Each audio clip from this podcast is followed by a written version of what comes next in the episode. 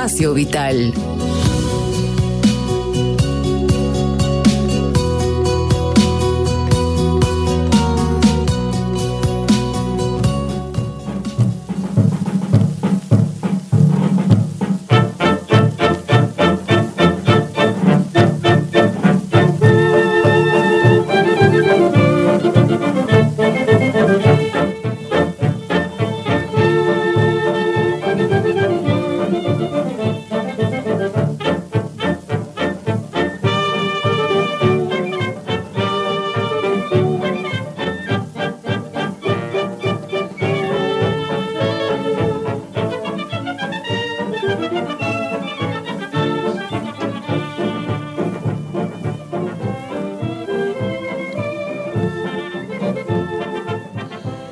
Allá por los años 20 del siglo XX, hace exactamente 100 años, esta era la música que se escuchaba en el Perú.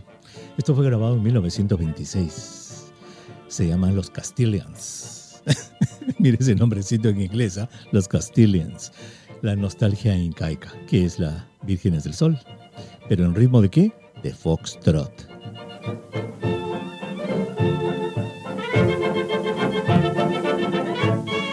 Y hoy día, en este viaje imaginario hacia el tiempo, en este su espacio vital, nos vamos a ir al siglo XX y a la última parte del siglo XIX. ¿Sabe por qué? Porque hoy día vamos a examinar la historia de uno de los hombres más excelsos que ha tenido nuestro país, don Pedro Paulet. A ver, señora, usted que está en la casa, ¿dónde está usted, señora? Y usted, señor, ¿dónde está? Si yo le pregunto, ¿quién es Pedro Paulet? ¿Lo conoce? Va a estar en los billetes de 100 soles, por si acaso, de aquí a poco ya va a estar allí Pedro Paulet. ¿Quién fue Pedro Paulet? ¿Cuáles son las palabras que se le vienen a usted a la mente cuando escucha Pedro Paulet? Hoy vamos a aprender de él y se va a dar cuenta, y ese es el objetivo de este programa, que al terminarlo en una hora, usted puede decir, caramba, la verdad, sabía muy poco de la vida de Pedro Paulet, qué hombre tan importante había sido. Y quien nos va a ayudar a entrar en la vida de Pedro Paulet es un peruano que, como en la vida, empezó así a averiguar un poquitito, escuchó, leyó una revista en Argentina que hablaban de Pedro Paulet y ¿sabe qué? Le ha dedicado 17 años de su vida a examinar la obra y el legado de Pedro Paulet. 17 años. Él es Álvaro Mejía, que es un investigador, es un cineasta y es un comunicador. Y lo tenemos en la línea. Álvaro, qué gusto de saludarte. Muy buenas tardes. Buenas tardes, doctor. Mucho gusto de estar aquí. Gracias por la invitación. El gusto es mío, muy agradecido y como le digo a todos los invitados, eh, gracias por tu tiempo. Sé que eres muy ocupado, tenemos que terminar un par de minutos antes del programa porque tienes una reunión sumamente importante a las 4. 17 años estudiando la vida de Pedro, de Pedro Paulet, este Álvaro, ¿ah? Sí, es verdad. Empecé el año 2004 De pura casualidad, ¿no? Por, buscando quién era Pedro Paulet, me, me encontré con una historia fascinante, ¿no? Y me puse a investigar. Y ahí, te quedaste colgado, completamente colgado, y eso para beneficio de todos los peruanos, porque tu obra, tus entrevistas que están en YouTube, están en todas partes, están realmente ayudándonos a apreciar quién fue don Pedro Paulet. Así es que, bueno, vamos a entrar y vayamos al comiencito, comiencito. Cuéntanos, vamos a dividir estos, esta entrevista, señor, señor, en cuatro partes. La primera parte va a ser la que va a tratar sobre el origen de Pedro Paulet, dónde nació, cómo creció. Esa va a ser la primera parte. En la segunda parte vamos a analizar un poquito de la parte tecnológica de Pedro Paulet y cómo es que el trabajo de él, la visión de él, se usó luego en los viajes espaciales. En la tercera parte vamos a hablar de eh, una cualidad que Álvaro Mejía considera que es una de las más importantes de Pedro Paulet, que fue un adelantado en su época en lo que se refiere a la geopolítica. Y por último, vamos a ver cuál es el legado de este gran hombre para el Perú. Álvaro, llévanos a Arequipa, llévanos la a Islay, llévanos a 1800 ¿Cuánto? ¿75? ¿Cuándo fue que nació Pedro Paulet? Llévanos a esa época. 74. Llévanos, por favor. ¿Cómo fue la infancia? Eh, ¿Cómo creció? ¿En dónde? Bueno, Paulet nació en Arequipa el año de 1874. Para ubicarnos, son cinco años antes de la guerra con Chile. Eh, nació en un hogar humilde, eh, perdió a su padre a los tres años y, eh, bueno, pasa su primera infancia en la guerra y luego, acabada la guerra, que es la etapa llamada de reconstrucción, un sacerdote francés eh, funda un colegio en Arequipa, el Colegio San Vicente de Paul, que le llamaban el colegio, la escuela de los pobres. Y eh, el padre francés, Hippolyte Duhamel, hacía entrevistas a los niños y según su inteligencia que él podía percibir en la conversación, los aceptaba en el colegio. Y parece que esta es la manera en que conoció a Paulet, le hizo una entrevista y el niño Paulet lo deslumbró con su lucidez y lo aceptó. Este era un colegio internado, tenía como misión buscar eh, nuevas almas para que se dedicaran a ser sacerdotes. Paulet en algún momento lo quiso ser, pero terminó eh, yéndose por el lado de la ciencia y la tecnología. A los 10 años, a los 11 años más o menos es que ingresa recién al colegio y por esa época es que él descubre los fuegos artificiales de, de las profesiones para lanzar cohetes al aire. Estaba inspirado por los libros de Julio Verne, los libros de anticipación científica, de viajes a la luna y al fondo del mar, etcétera, y él empieza a experimentar con estos cohetes de, de carrizo y de pólvora.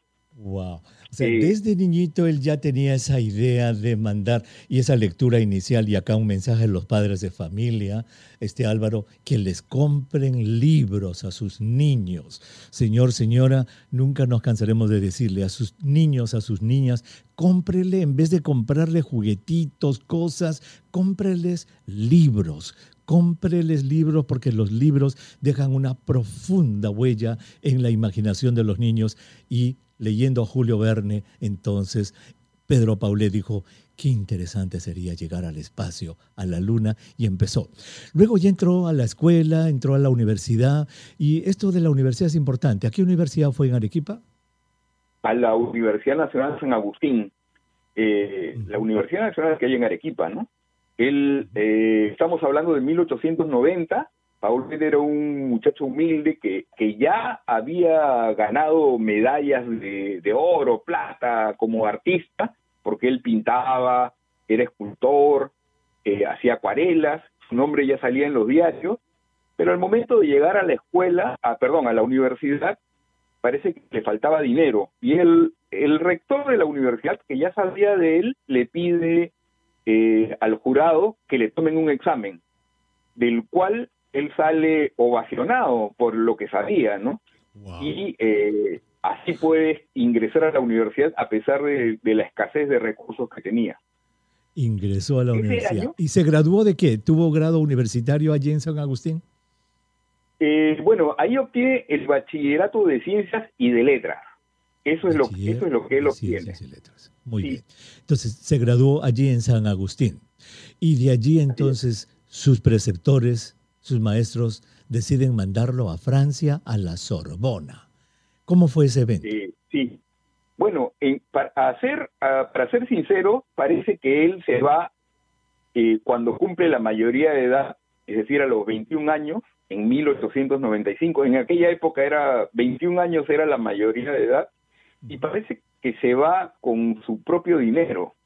Ahí hay dos versiones, ¿no? Una que dice que recibió una beca, pero la beca era eh, un monto de dinero que, según su primo eh, Francisco Mostajo, se le acabó pronto. Pero como él era un muchacho despierto, inteligente, que sabía muchas cosas, sabía francés, era, ya había eh, hecho periodismo, era caricaturista, él se ganó, se ganó la vida, se quedó en Francia ganándose la vida a la búsqueda de estudiar. Él es de la generación que viaja a Europa para volver a reconstruir el Perú después de la guerra.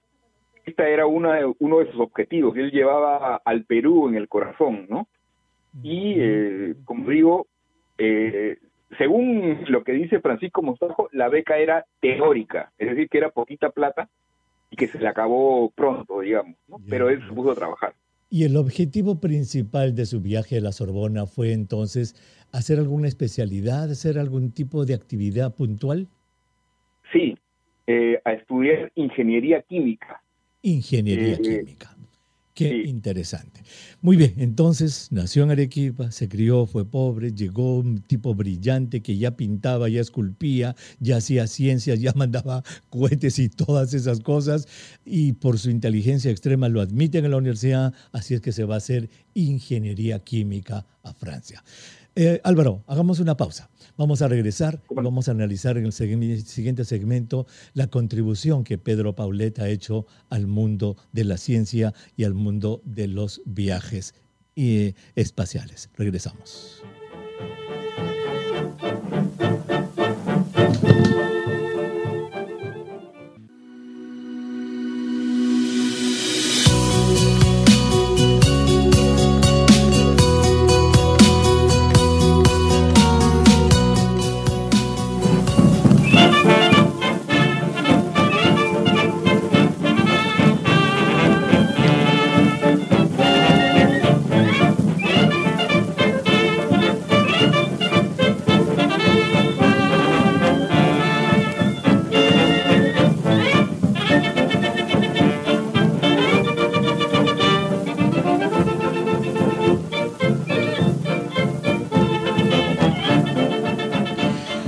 Ya estamos de regreso en el programa. Muchísimas gracias por estar con nosotros. Esto es su espacio vital. Soy el doctor Elmer Huerta y estamos conversando con Álvaro Mejía. Él es un comunicador y eh, ha dedicado los 17 últimos años de su vida, señor, señora, a examinar, a investigar la vida de uno de los más grandes peruanos que ha dado nuestra tierra, Pedro Paulet, que de aquí a poco va a estar su rostro en los billetes de 100 soles.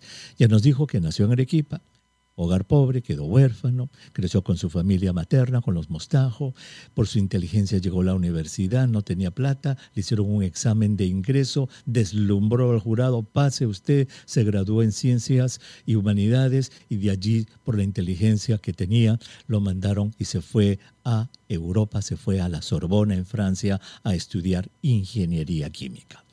¿Cuándo salió de este Perú este Paulet y cuál fue su eh, devenir allí en Francia, Álvaro?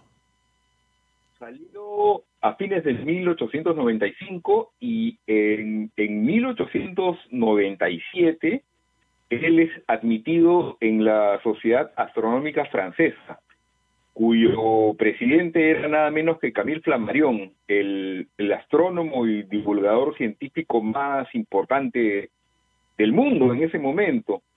En, ese contexto también quiero señalar un par de cosas, ¿no? El cine se acababa de inventar, se acababa de inventar el automóvil, que es algo que maravilla Paulet y él manda artículos que son publicados en diarios peruanos. Y en la eh, Sociedad Astronómica Francesa lo que hacían era estudiar eh, la atmósfera terrestre, la meteorología y hacían viajes en globos aerostáticos. Eh, entonces, Paulet toma parte de estos experimentos y esto le va a servir para que conozca efectivamente la atmósfera y que él pueda planear un avión, un avión cohete, como vamos a ver luego, que debía volar a 20.000 metros de altura, un avión metálico. y, y bueno, buscando además eh, construir el motor ideal para este avión, él sabía que los conocimientos químicos eran fundamentales. Entonces, es así que, entra a la Universidad La Sorbona de París. Y ahí se plantea un asunto sumamente importante y me parece a mí de vital importancia desde el punto de vista científico y la influencia con esto de los eh, viajes interespaciales. Señor, señora, póngase a pensar. Aquí en la atmósfera, en la Tierra, cuando usted lanza un cohete, prende un fósforo, eso se quema porque hay oxígeno en nuestra atmósfera. Pero en el espacio exterior a miles de kilómetros encima, allí ya no hay oxígeno. Entonces la pólvora no funciona. Pues si usted prende un fósforo, nunca se va a prender porque no hay oxígeno. Allí se necesitaría tener, para que los cohetes puedan avanzar en el espacio, algún tipo de combustible que no necesite oxígeno que cree su propio oxígeno y su propia energía. Y allí es donde Pedro Paulet en esos primeros años, Álvaro, en Francia, se fija en una sustancia que es el tetraóxido de nitrógeno como combustible líquido. Cuéntanos esa partecita. Sí, bueno, a ver, les explico a partir del de un motor de automóvil. En el motor de automóvil tenemos el combustible que es la gasolina y el oxígeno que es el, el comburente u oxidante. Eh, eso en el espacio no tiene mayor valor. Entonces lo que hizo Paulet fue quitar el pistón del motor del automóvil y colocar un segundo tanque para una sustancia líquida que sirviera como oxidante. La encontró en un explosivo, un explosivo para la guerra o para la minería. Este explosivo se llamaba panclasita y tenía dos componentes, el tetraóxido de nitrógeno y la gasolina. Y, entonces puso cada sustancia en un tanque distinto y estos al juntarse generaban la combustión. Eh, eso es lo que él esperaba que en el espacio, eh, donde no hay oxígeno, pudieran interactuar estas dos sustancias generando una combustión, sustancias líquidas, a diferencia. Lógico. Y ahí entonces diseña su cohete, ¿no? Que tenía una cápsula y tenía dos alerones. Este alerón daba vueltas. Cuando los cohetes apuntaban para abajo, obviamente la cápsula tenía que ir hacia arriba. Y luego cuando los alerones apuntaban hacia atrás, los cohetes le daban propulsión hacia adelante. Eh, él lo inventó eso, le escribió eso, pero aquí hay un aspecto fundamental que eh, nos lo has contado, Álvaro, que yo quisiera que nuestros oyentes puedan percibir. Hay una diferencia fundamental entre un científico teórico, un científico que hace publicaciones, que hace cosas en el laboratorio, un científico puro y un inventor, un ingeniero. Son cosas diferentes. Paulet no era el académico, ratoncito de biblioteca de ciencias, tenía conocimiento científico obviamente, pero él era más del grupo de inventores, de hacedores. Cuéntanos eso. Claro. Eh, digamos, hay un eh, experto aeroespacial, Teodoro von Karman, él dice, los científicos analizan lo que existe, los ingenieros inventan lo que no existe.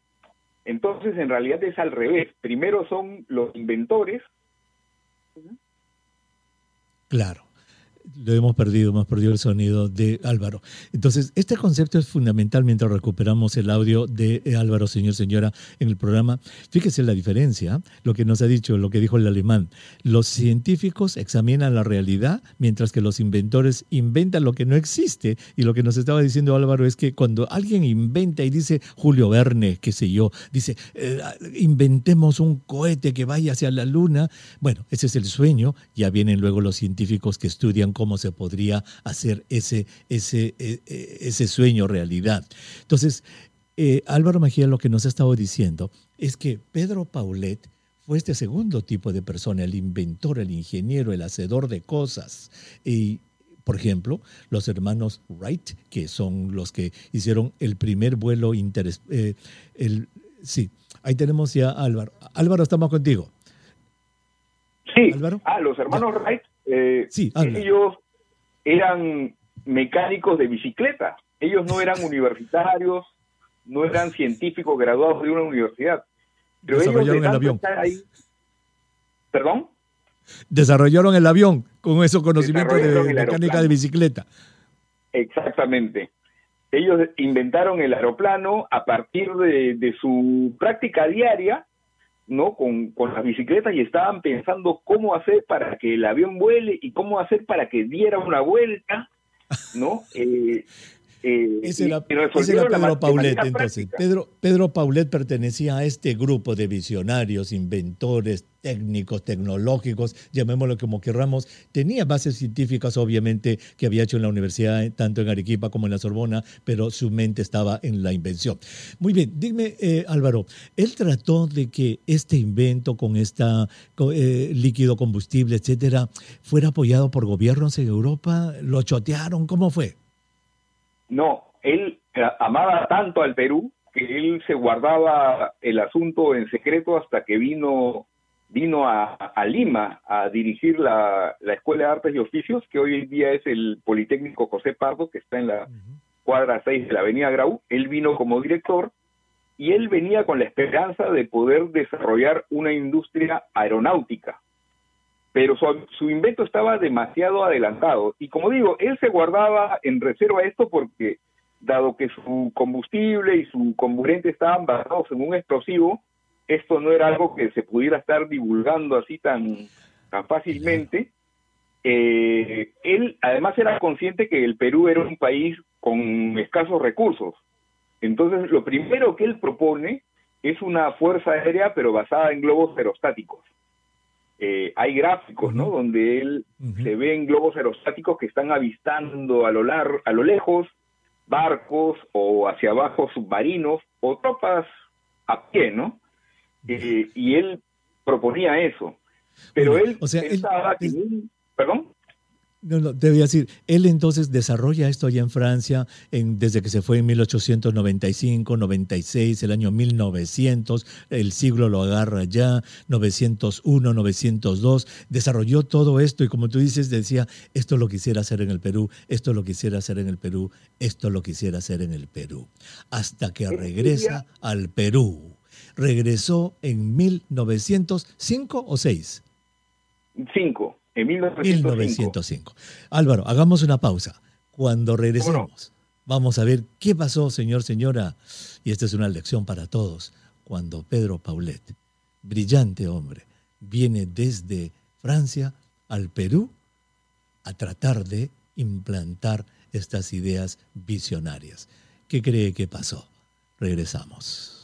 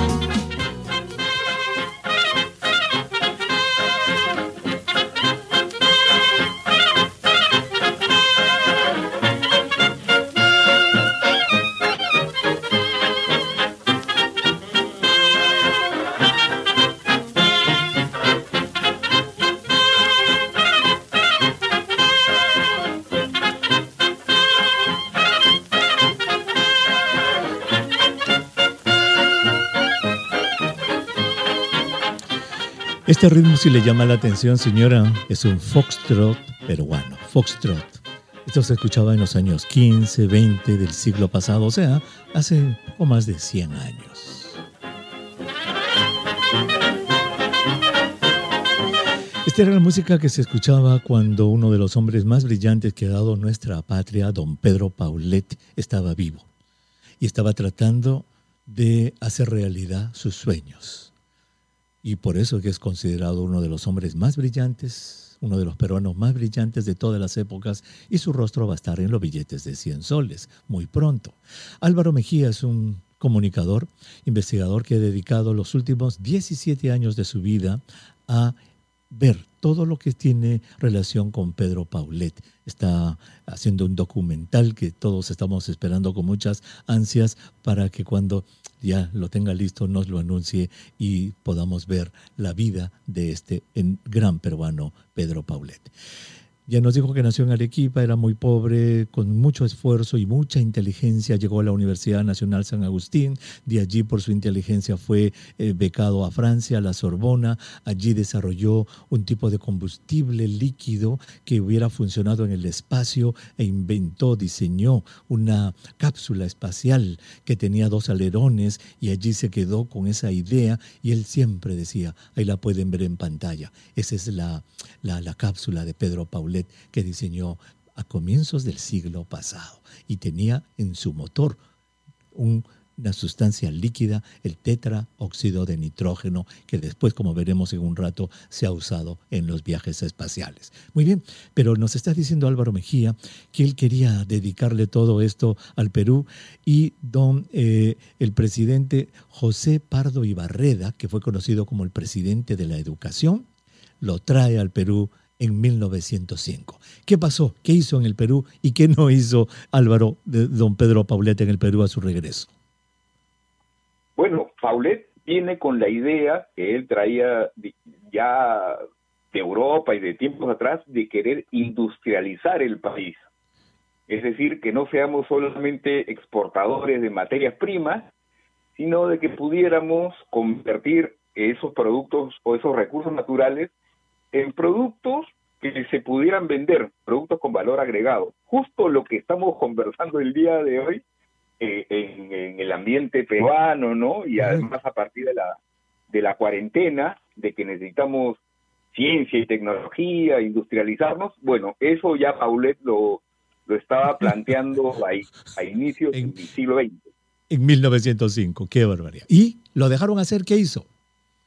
Eh, bueno, lo dejaron, no, no lo dejaron hacerlo, ¿no? Él proponía también esta industria aeronáutica eh, a futuro, él quería que pudiéramos construir aviones, que el Perú dominase los aires, tuviese una fuerza aérea eh, militar, eh, pero nada de eso se cumplió. Curiosamente, en el año 1910 hubo una euforia por la aviación porque empezaron a llegar cables de Europa en que un peruano, Jorge Chávez, estaba batiendo récords de altura en aeroplanos. Y esto le dio a Paulet la esperanza de que el gobierno se iba a interesar en, crear una industria aeronáutica, eh, iba a militarizar la Fuerza Aérea. Normalmente eh, los inventos parten del ámbito militar y luego pasan al al ámbito civil y Paulet decía, bueno, sigamos esta línea. Pero lamentablemente nada de eso se cumplió, ¿no? Y él quedó decepcionado. Su proyecto de avión, que lo termina revelando en 1910, queda relegado. Porque estábamos, estamos hablando, para ubicarnos en el tiempo, para que nuestros oyentes también se ubiquen en el tiempo, estamos hablando 1905, 1906, 7, 8, 9, 10. Esa era la época en que realmente la revolución industrial, eh, Álvaro, empezaba en el mundo. Estados Unidos empezaba su poderío este, tecnológico, Europa, y Pedro Paulet decía, el Perú y eso lo vamos a ver en un rato porque él tenía esta visión geopolítica. Él decía, el Perú está maravillosamente ubicado en la costa oeste de Sudamérica, puede ser el centro de todo lo que es este continente, pero para eso necesitamos tecnología, para eso necesitamos toda industria. Allí sí que se puede decir que lo chotearon entonces y se regresó a Europa en 1911 decepcionado. ¿A qué se fue a hacer? ¿Qué cosas hizo en Europa Pedro Paulet cuando regresó? Eh, entre otras cosas, fue director de una editorial en Francia, pero también tuvo una fábrica de juguetes, de juguetes irrompibles. Eh, se dedicó a negocios privados, ¿no? Ya no a trabajar para el Estado, sino, claro, porque se casó, tengo entendido, se casó y tuvo creo que siete hijos, ¿verdad? Siete hijos. Entonces ya tenía que mantener un hogar, pues ya eso de los cohetes y la cosa no le daba plata. Entonces se puso a trabajar. Y pasó el tiempo, ¿verdad? Álvaro allí, empresario, hombre de negocios y una fecha importante para él es 1921, cuando estaba allá y el entonces ya presidente Augusto Beleguía lo nombra qué? Nombra diplomático eh, cónsul en Dresde, Alemania. Paulet lo que hace es decir, bueno, yo acepto el cargo, pero me quedo en Europa, ¿no? Yo quiero seguir estudiando.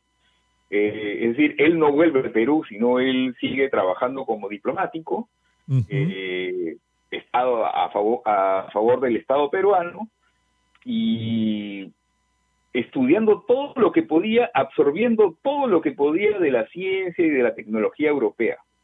Todo para luego replicarlo en el Perú. Ese era su objetivo. Su sueño, todo replicarlo. 1921 entonces se convierte en un diplomático. Esa es otra de las avenidas en la vida de Pedro Paulet. Fue un, diplomático.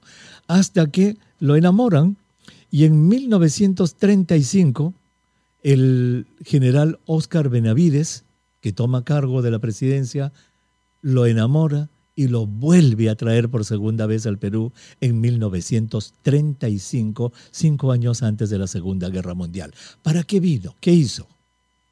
Vino como director del Departamento Comercial de la Cancillería.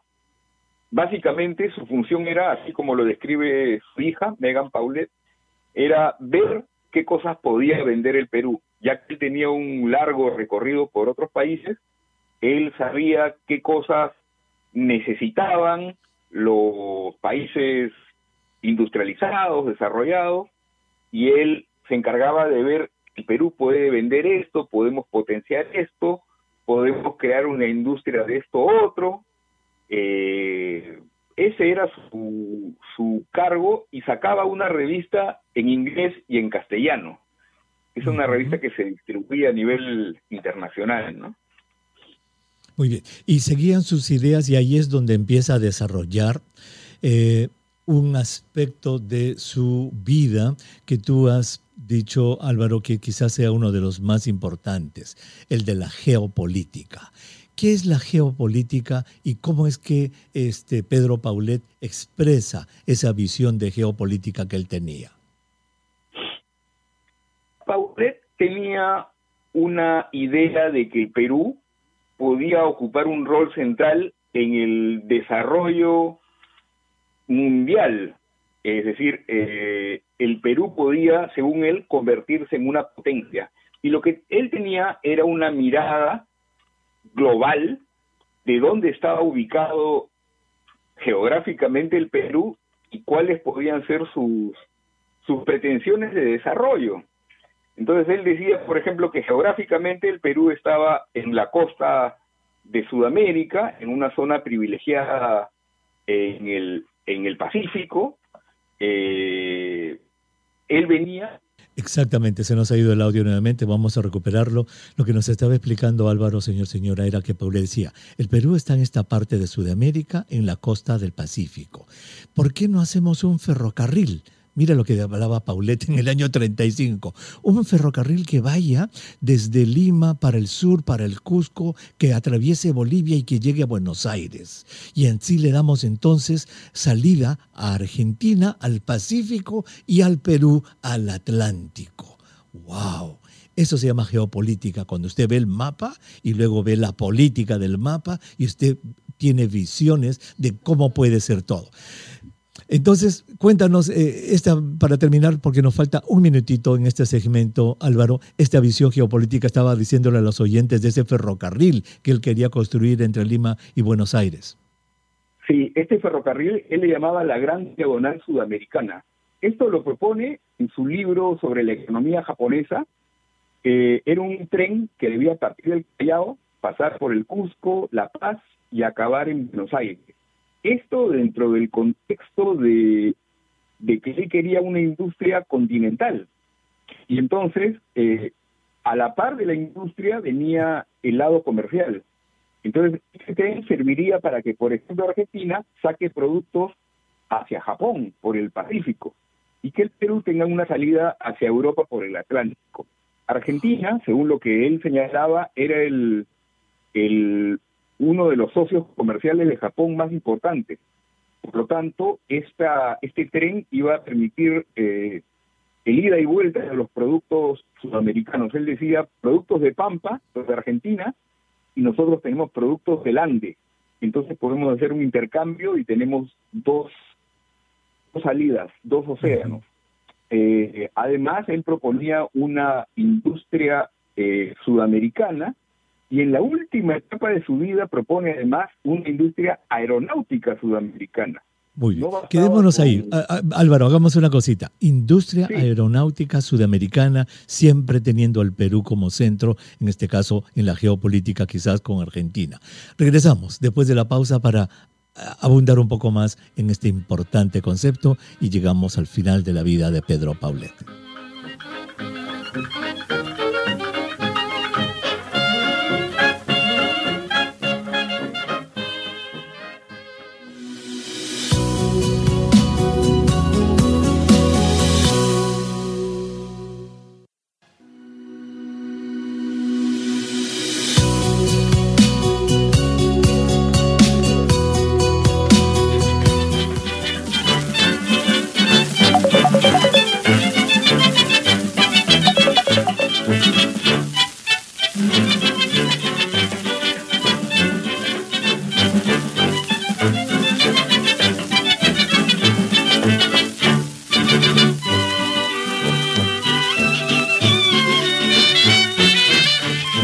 Estamos de regreso en el programa. Muchísimas gracias por estar con nosotros en esta edición de su espacio vital en la que estamos eh, conversando con Álvaro Mejía, un comunicador que ha dedicado los 17 últimos años de su vida a entrar a la vida de Pedro Paulet, uno de los peruanos más insignes que eh, haya dado nuestra patria.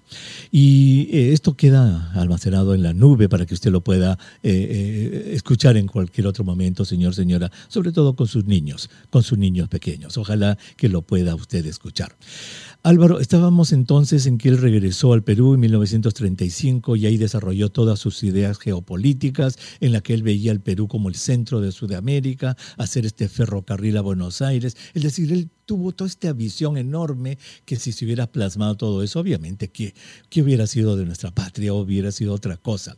Pero eh, el 35 sucedió eso y ya el 41 él se hizo muy amigo del general Oscar Benavides, que dejó la presidencia y fue nombrado eh, embajador en la Argentina y Benavides se lo llevó a la Argentina. Cuéntanos allá en Argentina qué pasó. Brevemente nos quedan cinco minutos de programa.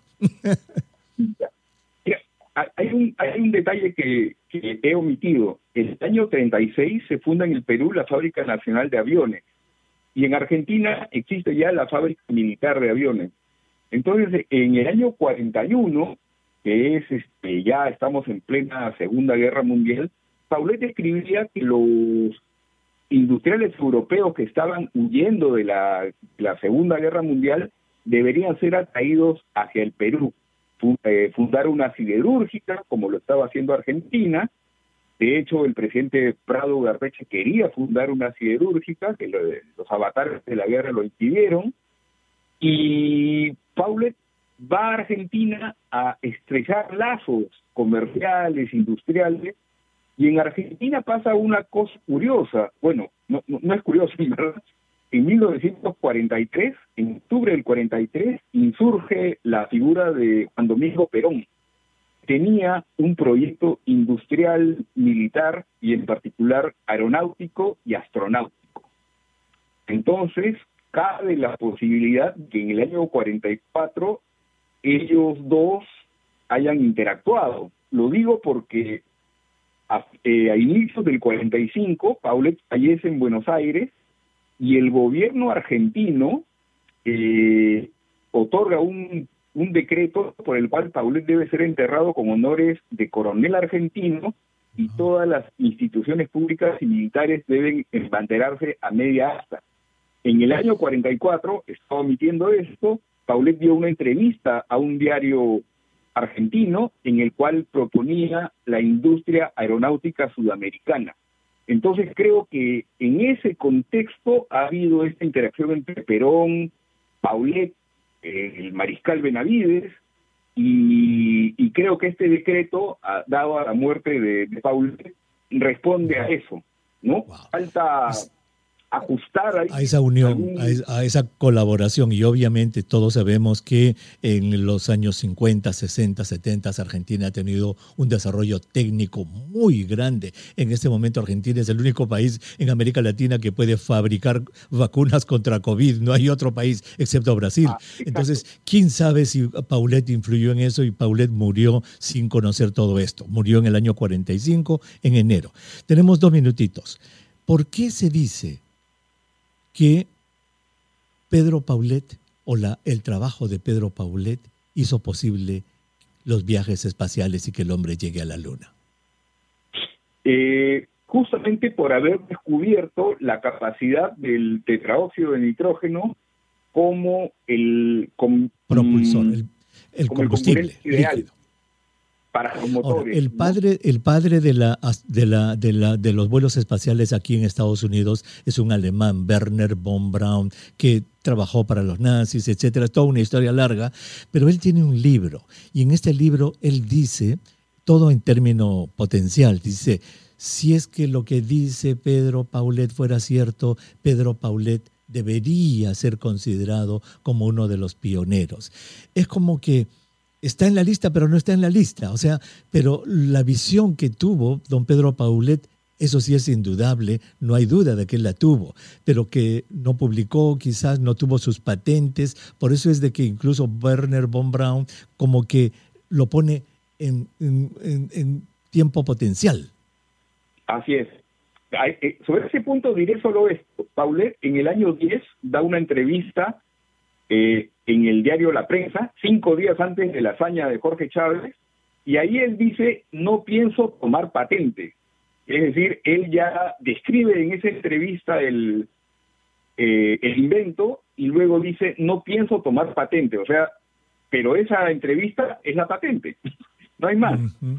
Exacto, porque se está en 1910 ya se estaba reconociendo. Entonces, la visión, ese trabajo inicial pionero de Pedro Paulet a comienzos de los 1900 con este combustible líquido fue luego tomado por los alemanes que hicieron sus cohetes y luego con Werner von Braun lo lleva a Estados Unidos, se funda la NASA y el hombre llega a la Luna. Podemos decir entonces, no a ver, eh, Álvaro, no podemos decir que Pedro Paulet, ¿verdad? Para no pecar de chauvinistas, es el padre de los viajes espaciales. Yo creo que eso no se puede decir. A ver, corrígeme. Lo que sí se puede decir que él fue un visionario y parte de lo que él hizo sí sirvió para eso. Y el pionero de los motores de combustible eh, líquido. El pionero de los motores con combustible líquido. Ese es el gran peruano, don Pedro Paulet. Álvaro, y pues nada, yo sé que tienes que hacer. Muchas gracias por haber estado con los oyentes de RPP Noticias. La verdad que me ha encantado conversar contigo y sobre todo que lleves a nuestros oyentes a estos recovecos de la historia para apreciar que los peruanos tenemos el